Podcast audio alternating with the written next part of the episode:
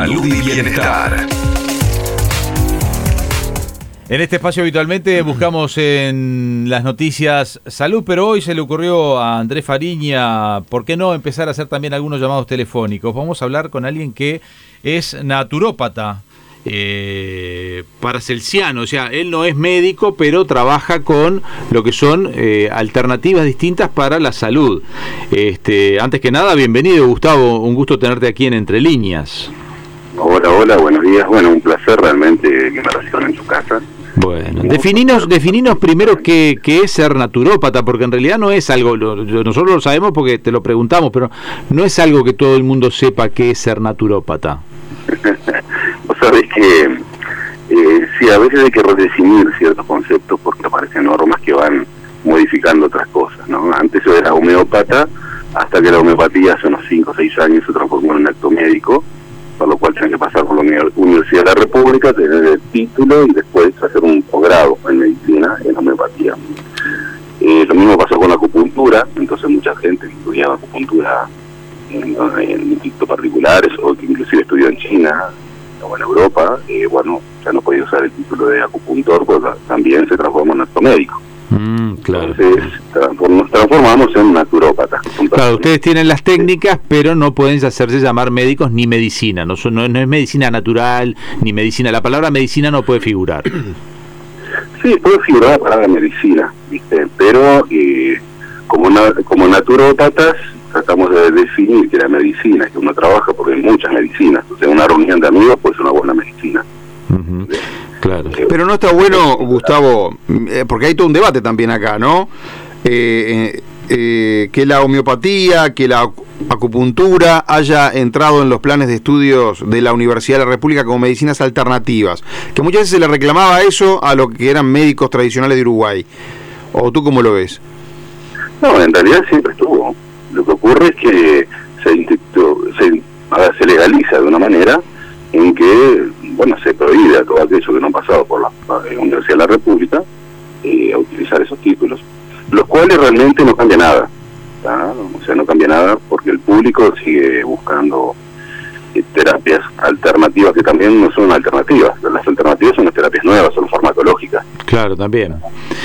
bueno, hablemos un poquito de, del área en, en, la que trabajas tú. Por ejemplo, que ustedes, me imagino, tienen la teoría de que muchas cosas se resuelven quizás de una manera distinta, no, no, tomando una pastilla. Decías recién, una reunión de amigos es una buena terapia. ¿A dónde apuntabas con eso? ¿Es una buena medicina?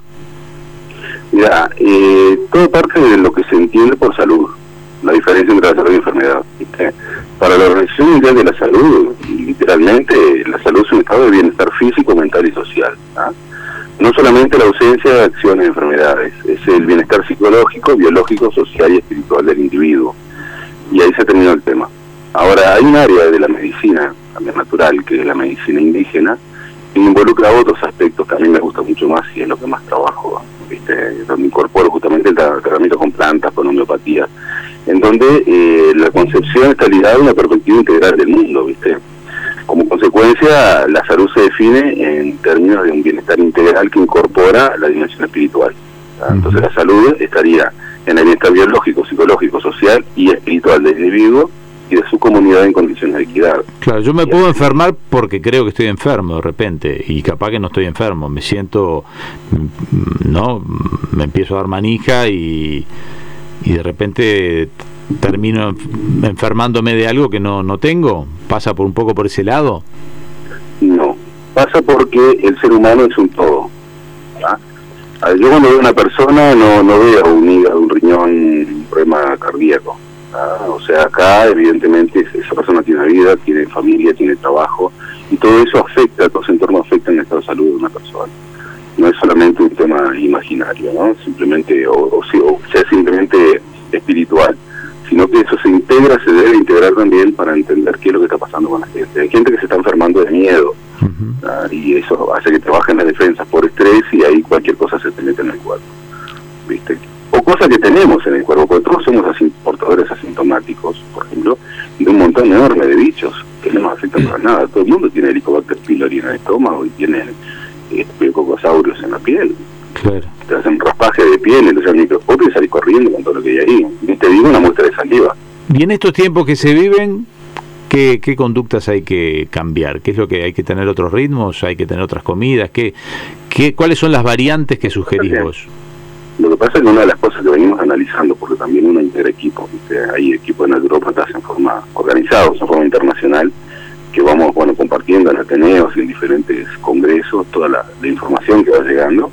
Y lo que estamos viendo son dos cosas que son fundamentales a atender. Una es la intolerancia que se está teniendo, por ejemplo, por parte de los niños, a la cantidad enorme de químicos que se están bombardeando, que antes no había. Antes se habla hace 30, 40 años no hace tanto tiempo tampoco, ni te digo el siglo pasado. Pero, eh, por ejemplo, las poblaciones indígenas antes de la conquista tenían un promedio de vida de 140 años, 130, y hoy hay poblaciones en Ecuador que viven aisladas, que viven 120, 130 años con tercera dentición y un perfecto estado de salud. Cuando decís tolerancia a los niños a los químicos, a, alimentos, básicamente. Obvio, claro, seguro. Vos vas al supermercado y empezás a mirar todo lo que compras y la mayonesa, mayonesa, todos los colorantes, químicos, conservantes, el famoso glutamato monosódico, que es un aditivo que se descubrió en los años 50, ah, que es lo que es algo que le da sabor a lo que no existe. Vos le pones un pedazo de madera y un poco de glutamato y te queda un sabor exquisito. Entonces, está en prácticamente todos los alimentos, ya no es que solamente tengas un poquito que comiste o un químico que te tomaste en un, refresco, sino que todo, todo, todo está cargado de una cantidad enorme de agrotóxicos Estamos, por ejemplo, teniendo un montón enorme de personas que responden como celíacos sin ser celíacos a la harina. Y eso es porque sabemos que la harina viene cargada con, con los agrotóxicos del glifosato. Pero ¿y cómo se cambia eso? Porque en realidad no hay, no hay forma. Hoy, si vos quisieras comer 100, vos podés en tu dieta, por ejemplo, vos, eh, Gustavo Márquez, ¿consigue comer una dieta que esté ajena a todo eso o también te lleva a que terminás comiendo? Y obviamente vivir en un medio urbano bastante, bastante difícil por eso, ¿no? Conviviendo con comunidades indígenas en la Amazonia, en Venezuela, en Guatemala, en Colombia, en México. Y una cosa es tener tus propios alimentos plantados ahí y otra cosa es tener que comprar un supermercado. Lo que pasa es que ese parece que es un costo que no estamos todos dispuestos a pagar. Yo eh, claramente no, tengo ganas de vivir a la Amazonia para comer natural. Obviamente, obviamente que no, pero sí se pueden buscar, eh, por ejemplo, los alimentos orgánicos o más integrales o más sanos Hoy hace un ratito hablaban de la competencia de panchos, ¿verdad? Sí, bueno, eso es... La gente, si la gente sabe con qué están hechos los panchos, que en realidad se, o sea, fue un invento alemán de la Segunda Guerra porque no tenían para darle comer a la gente. Ah, entonces, con todo el descarte que quedaban, cueros, pieles, cartílagos, hacían una molienda, le ponían algún saborizante, sal, y eso marchaba, ¿viste? O sea que la comida es fundamental, ese es uno de los puntos. Nos quedó claro que uno de los puntos. Todo lo que metes, todo lo que metes en tu cuerpo por toda la vida. Claro, ¿y qué pasa después con, con el estrés, con, con la, vida cotidiana, con el trabajo? Porque ahí también me imagino que es otra de las partes en las que debe influir en el, el causa. Es un componente tremendo porque se supone que vos que, o sea, se supone que uno nace en este mundo para ser feliz, ah, nace en este mundo para vivir bien. De hecho, dentro de la medicina indígena hay un capítulo para hablar el otro día, están los llamados caminos con corazón, en donde vos elegís ser feliz o no y en esa elección, y quédate tranquilo que el día que llegues al final del camino y te des vuelta y veas todo lo que caminaste, vas a decir, pa, ¿por qué me preocupé tanto por esto? Pero para de ojo, para mucha gente ser feliz también es este conseguir bienes materiales y, y tener un rango, un cargo importante. Hay mucho también de cómo usted fue criado, ¿no? ¿Qué se entiende por... Sí. Porque, porque si alguien lo hace feliz eso, entonces tampoco se está dañando. Es decir, por más que trabaje 14 horas por día, si él es feliz trabajando 14 horas por día o es feliz llevando adelante una actividad estresante. Hay gente, hay gente que es feliz eh, creando empresas, defendiendo empresas, cuidando bienes materiales. ¿ah? Y cree que con eso es feliz y ahí te lleva un nivel de estrés muchas veces de preocupaciones, en donde vos ves gente que tiene mucho, mucho, mucho y sin embargo también tiene de peste sobre problemas. Gustavo, ¿y los estados de ánimo de la gente influyen también? ¿Cómo, perdón? Los estados de ánimo, es decir, gente que tú ves que, que realmente tienen un buen humor en su vida diaria, ¿eso, eso es, es importante también para, para el tema de la salud? Pero por supuesto, claro. Aunque sean chistes malos, ¿no? Esto es en defensa, no. aunque sean chistes malos, valen también, ¿no? ¿Verdad que sí? te, cuento una de las cosas descubrí cuando empecé a estudiar indígena en comunidades indígenas es sobre el tema del tabaco. ¿ah? Eh, eh, yo veía que ellos fumaban y difícilmente se enfermaran. Entonces me explicaban que eso lo ven de otra manera. Te, viste lo que te decía al principio, ¿no? Hay, una, digamos, una dimensión espiritual que involucra al ser humano que tiene que estar presente. Lo espiritual vamos a llamarlo esa parte intangible que nos da un sentido de vida, ¿entendés? Porque en un país eh, la dimensión espiritual sería la bandera, el himno, lo que le da un sentido de pertenencia a algo. Eh, dentro de las comunidades indígenas, dentro de las comunidades humanas, también tenemos ese sentido de pertenencia y eso es fundamental, porque no hay nada peor para un ser humano, y eso se trabaja mucho con relaciones, que sentirse excluido o ser excluido, ya sea por la familia o por la comunidad. Entonces la gente eh, establece estrategias adaptativas para no sentir ese rechazo, por lo menos tratar de sobrellevarlo a veces con medicamentos, drogas, psiquiatras, ¿viste? represiones. Entonces, cuando eh, empecé a estudiar el tema del, tabaco, cómo es que, que, lo que ocurre, ellos me explicaban que el tabaco también, como todo está vivo, también tiene, digamos, dos espíritus, dos energías. Una energía que te enferma y una energía que te sana. La energía que te sana está en función directa de cómo te sentís cuando te pones en contacto con el tabaco. Tampoco el tabaco se traga el humo, eso lo ven como una aberración. El tabaco se debe como el como quien fuma en pipa, ¿no? Absorber con la lengua, lo dejas el humo toque los labios, sentís el sabor y lo soltás, no tragas. Eso por otro lado también influye mucho. Eso es un tabaco que fuman en comunidades indígenas distinto al cigarrillo que se vende en ciudades que está demostrado que tiene nicotina, alquitrán, que genera cáncer. Eso no lo negás, digo. En, realidad, en realidad los tabacos adulterados, tabacos rubios, que no, existen como tales, sino que son adulterados para eh, suavizar el sabor y que vos fumes más. O sea, la sensación de saciedad se consigue fumando más cigarros. Ah. No, ¿entendés? Sin embargo, con un tabaco eh, natural, orgánico, que es mucho más fuerte, de repente conseguís esa saciedad. Pero ahí estoy hablando a nivel de, adicción, que es otro tema. Ah, lo que te digo es que si vos te pones en contacto con el tabaco desde la alegría, desde el buen humor, ah, eh, digamos que lo que vuelve a través de esa energía es un estado de bienestar y que el, digamos, tu entorno de alguna manera también responde de esa manera. Es como que uno va irradiando algo que vuelve, que rebota y vuelve. Vendría a ser como comerse una rica molleja, que en realidad ningún médico te la recomienda, pero si te genera un buen estado de ánimo, digamos que por un lado te hace mal y por otro lado medio como que te hace bien. Es más o menos ese compendio lo que nos querés decir, que no todo no todo es 100%, negativo. Eh, eh, ¿Te entendí bien o era más o menos? Y si no, con, las dietas que tenemos, la humanidad estaría terminada. Ya. Claro, exactamente. hay una relación directa con el placer y una relación directa con, con el cuerpo físico, que es el cuerpo que se cura, yo le digo a la gente. Gustavo, y la, la, gente que te consulta a ti, después vamos a dar tu teléfono porque me, empiezan a pedir va a acá. Un Twitch más que nada. Ah, ahí está, pero ¿cómo, ¿cómo comunicarse quería? Porque después nos empiezan a preguntar a nosotros. Pero la gente, cuando tú das una charla o cuando personas que te consultan en forma individual, ¿por dónde van las preguntas básicamente? Y básicamente por recuperar una salud que quieren perdida. ¿Entendés? Y cómo, eh, o sea, la gente viene y te dice, bueno, mira, tengo este problema de salud, tengo tal situación familiar, hay muchas maneras de abordarlos, porque hay muchas medicinas, de muchas formas. ¿viste? Te cuentan su historia, digamos. Y es, y es necesario, es imperativo. A mí cada consulta me lleva más o menos una hora con una persona.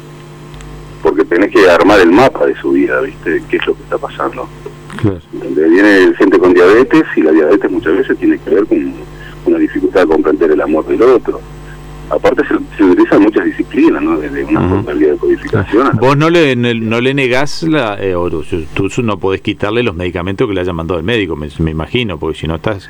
No, no, porque ahí hay otro problema mucho más grave, que es la eh, la adicción, o sea, el acostumbramiento que tiene el organismo de las medicinas. si vos tenés una persona tomando psicofármacos y si lo retiras de golpe, va a tener un, un síndrome de abstinencia que a veces es peor que el tratamiento. Entonces, hay que, para retirarlo, para ser más claro, por ejemplo, yo he tenido gente que ha mejorado de diabetes, al punto de que no ha necesitado ni diaformida ni insulina, pero el tratamiento es concomitante, o sea, la persona debe tomar la insulina mientras empieza el tratamiento con plantas o con lo que sea. Y lo que va a pasar es que los niveles de glicemia se van a ir nivelando, por lo tanto vas a necesitar menos insulina, menos insulina, en algún momento me ha pasado de gente que ya no, la necesita más. ¿Y se parte de la base que hay enfermedades que, pueden ser hereditarias o tú ves a cada individuo como eso, como una persona individual? Mira, hay componentes eh, genéticos, hereditarios, que de mi experiencia tiene más que ver con el medio ambiente y cómo la persona está viviendo, que solamente con la carga genética. ¿Entendés?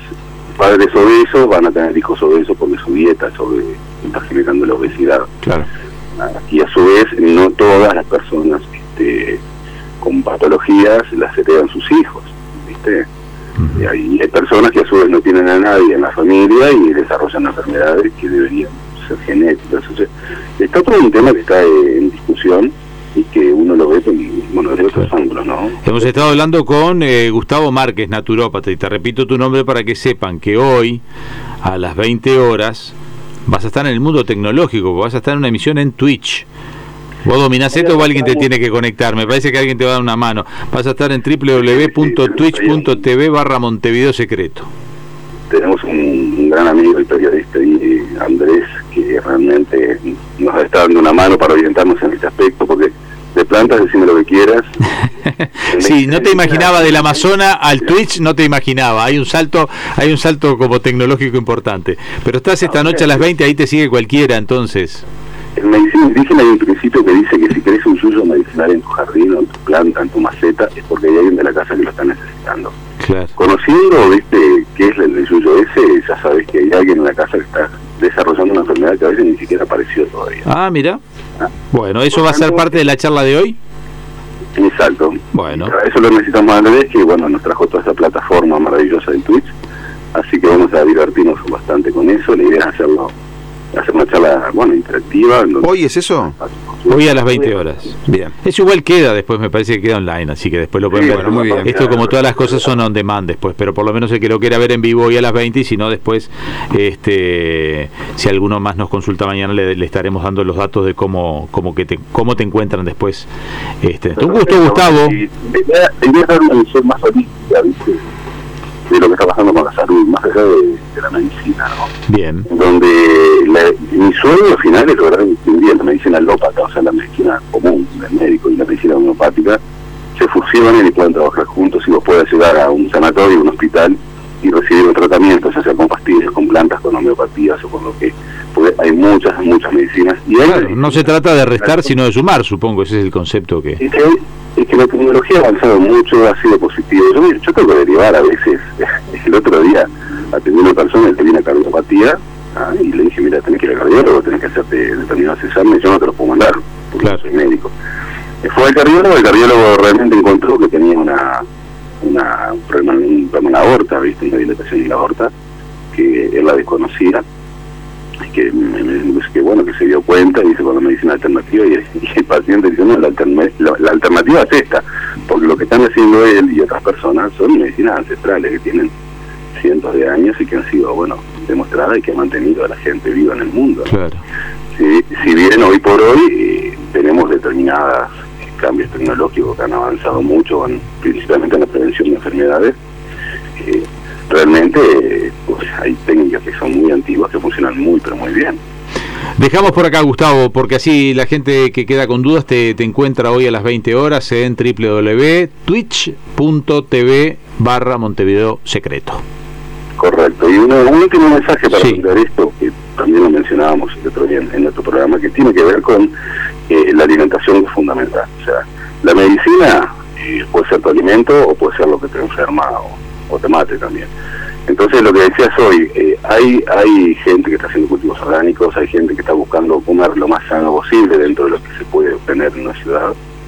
Hay formas de elegir, hay formas de evitar, ¿entendés? Si vos tenés una carga enorme de químicos en el cuerpo, tengo muchos niños alérgicos llenos de, de mocos y con los bronquios llenos de, de, bueno, de porquerías que están expulsando, ¿entendés? Porque el cuerpo se depura de cuatro maneras, vómitos, diarrea, a través de la flema y a través de los vómitos.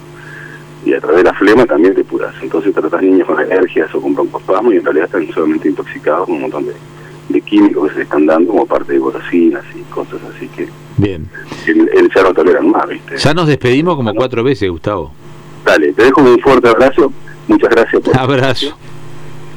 Abrazo. Bueno, seguimos, seguimos en el programa. Un gustazo esta charla. No lo conocíamos a Gustavo Márquez, pero va a estar hoy dando una charla por www.twitch.tv barra Montevideo Secreto. Aquellos que les interese o quedaron con ganas se pueden conectar y si no después Esto lo explica Fariña, lo encuentran en las redes. Entre líneas, el periodístico de FM Hit.